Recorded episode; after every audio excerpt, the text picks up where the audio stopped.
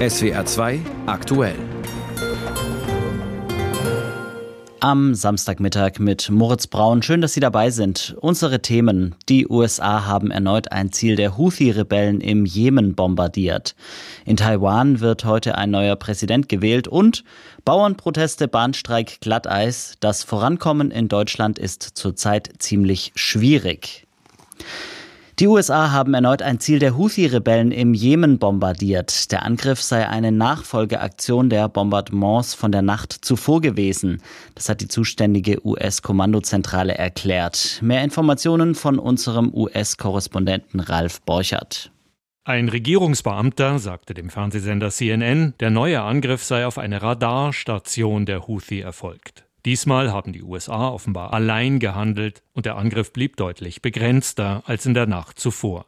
In der Nacht auf Freitag hatten die USA zusammen mit Großbritannien etwa 30 Ziele im Jemen bombardiert. Anschließend hatten die vom Iran unterstützten Houthi erneut eine Rakete auf ein Handelsschiff im Roten Meer abgefeuert, die nach US-Angaben ihr Ziel aber verfehlt hat. John Kirby, Sprecher des Nationalen Sicherheitsrats, betonte, die USA wollten keine Eskalation, die Houthis hätten die Lage mit ihren wiederholten Angriffen auf Handelsschiffe eskaliert.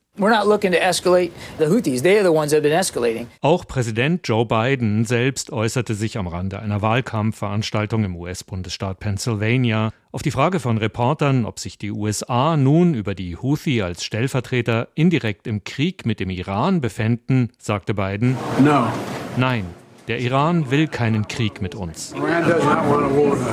In den USA gibt es auch Kritik an den von beiden angeordneten Militärschlägen. Der frühere US-Botschafter im Jemen, Gerald Firestein, sagte dem Radiosender NPR, die Houthi hätten die US-Angriffe gewollt. Sie wollten die US-Angriffe aus zwei Gründen. Erstens ist die Unterstützung der Palästinenser mit Blick auf Gaza sehr populär im Jemen, auch bei Teilen der Bevölkerung, die sonst nicht auf Seiten der Houthi stehen. Zweitens wächst ihr Ansehen in der Region. Die Houthi sehen sich nun sozusagen in der ersten Reihe der Gruppe vom Iran gestützter Milizen, der sogenannten Achse des Widerstands. So sehr man verstehen kann, dass Präsident Biden sich gezwungen fühlte zu handeln, spielen wir den Houthi im Endeffekt in die Hände, so Firestein.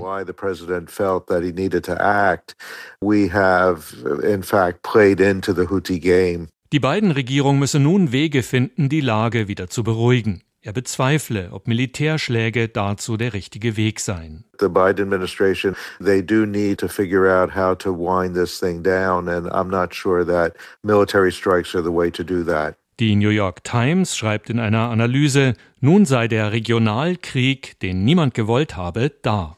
Es sei nicht mehr die Frage, ob der Krieg zwischen Israel und der Hamas eskaliere, die Frage sei, ob die Eskalation wieder eingedämmt werden kann.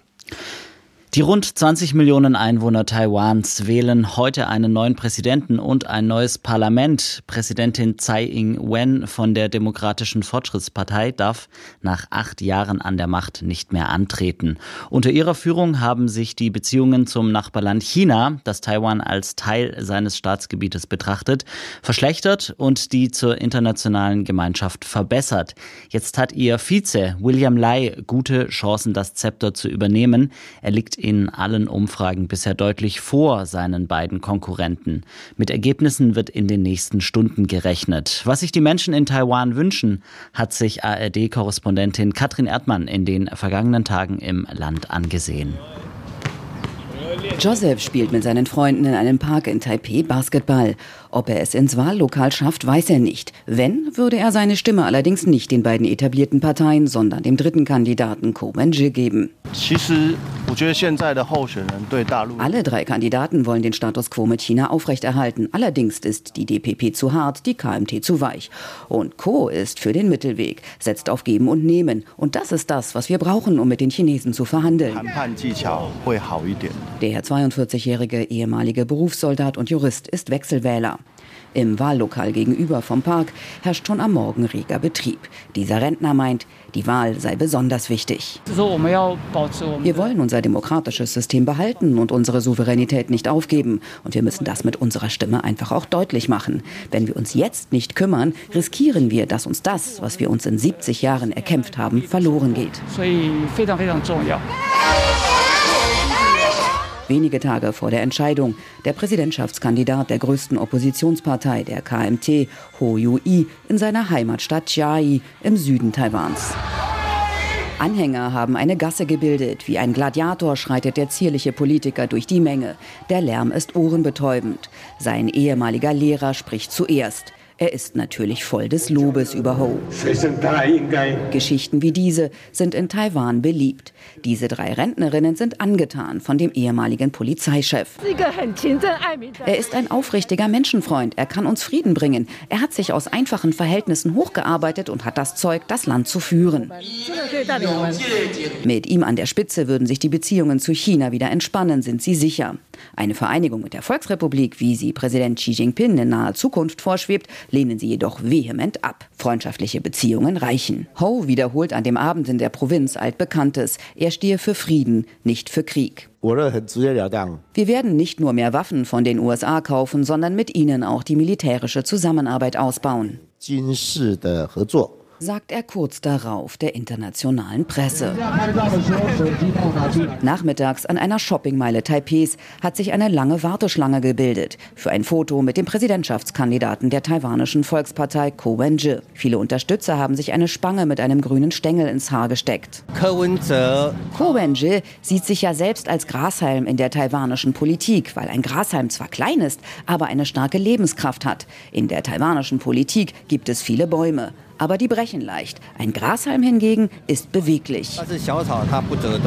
Diese Taiwanerin hält Ko auch für das künftige Verhältnis zu China für die beste Wahl.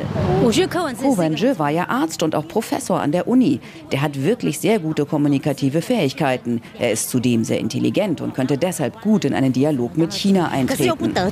Ein Dialog mit China sei wichtig, sagt Ko einen Tag vor der Wahl der internationalen Presse. Einerseits. Andererseits, Taiwan ist anders als Hongkong. Dieses sogenannte One Country Two System, das müssen wir China ganz klar und deutlich sagen. Wenn das so aussehen sollte wie in Hongkong, das will hier keiner. Man müsse China klar machen, dass ein militärischer Konflikt einen hohen Preis hätte. Die letzte Wahlveranstaltung der Regierungspartei DPP in einem Vorort der Hauptstadt. Diese junge Taiwanerin wird ihre Stimme bereits zum zweiten Mal der Demokratischen Fortschrittspartei geben. Ihre Werte stimmen mit meinen überein. Ich glaube, dass sie gut für die Zukunft Taiwans sind und die Sichtbarkeit der Insel in der internationalen Gemeinschaft verstärken können. Ein älterer Mann meint, die Chinesen belästigen uns jeden Tag mit Propaganda und bedrohen uns. Die wollen Taiwan schlucken. Doch wir sind Taiwaner und wollen nicht geschluckt werden werden von China. Um kurz vor 22 Uhr kommt dann ihr Kandidat auf die Bühne. William Lai wird begrüßt mit Sprechchören Hallo Präsident. Er wirbt ein letztes Mal für seinen Kurs. Kurz zuvor hatte er bereits erklärt, werde er gewählt, sei klar, welche Richtung die Bevölkerung unterstütze. Zuversicht in Taiwan zu haben und in die Welt hinauszugehen. Für China sei das eine Gelegenheit, ihre Politik gegenüber Taiwan zu überdenken.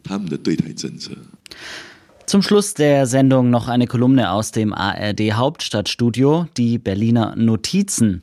Hauptstadtkorrespondent Uwe Jahn meint, es sei zurzeit gar nicht so leicht voranzukommen. Da ginge es den Menschen wie der Bundesregierung. Irgendjemand bremst immer. Ausgebremst durch Blitzeisbahnstreik Bauern. Und der Bundeskanzler muss ein ICE-Werk in Cottbus eröffnen, damit sich was bewegt. Jetzt geht's los. Im ICE-Werk vielleicht. Aber schon vor der Fabrik geht's nicht mehr weiter. Wie überall bremsen Treckerdemos den Verkehr. Wenn man wissen will, worum es den Bauern dabei nicht geht, ist man bei Julia Klöckner, der CDU-Ex-Landwirtschaftsministerin, genau richtig. Die demonstrieren nicht für mehr Work-Life-Balance, für eine Vier-Tage-Woche oder für mehr Stundenlohn. Nee, dafür nicht, sondern gegen Pläne der Regierung, den Bauern einige Subventionen zu streichen. Das hatten Bundeskanzler, Vizekanzler und Finanzminister ausgeheckt und damit auch Bundeslandwirtschaftsminister Cem Özdemir von den Grünen empfindlich ausgebremst. Es muss künftig so sein, dass bei solchen Beschlüssen der Berufsverband und die Betroffenen vorher einbezogen werden und natürlich der Fachminister auch einbezogen wird. Sonst kommen eben solche Ergebnisse zustande und das ist nicht gut fürs Land. Sagt der einzige Minister im Kabinett. Immerhin hat auch er protestiert, sagt er. Nun hat die Regierung in Sachen Kürzung also die Handbremse angezogen. Nur die Subvention für den Agrardiesel soll weiterhin wegfallen, allerdings erst nach und nach.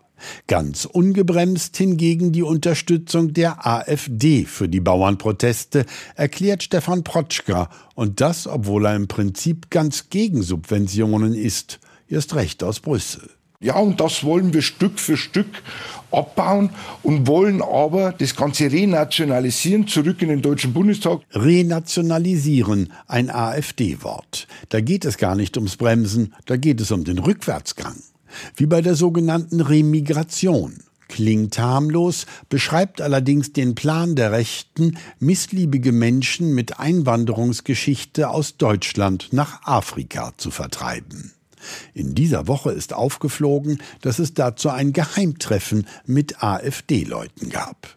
Weshalb CDU-Generalsekretär Carsten Linnemann wohl das Gefühl hat, sich mal zurecht aufzuregen. Und ich frage mich den ganzen Tag, was geht nur in solchen Köpfen vor, die sagen, wir wollen Menschen verfrachten nach Afrika, die einen ganz normalen Migrationshintergrund haben.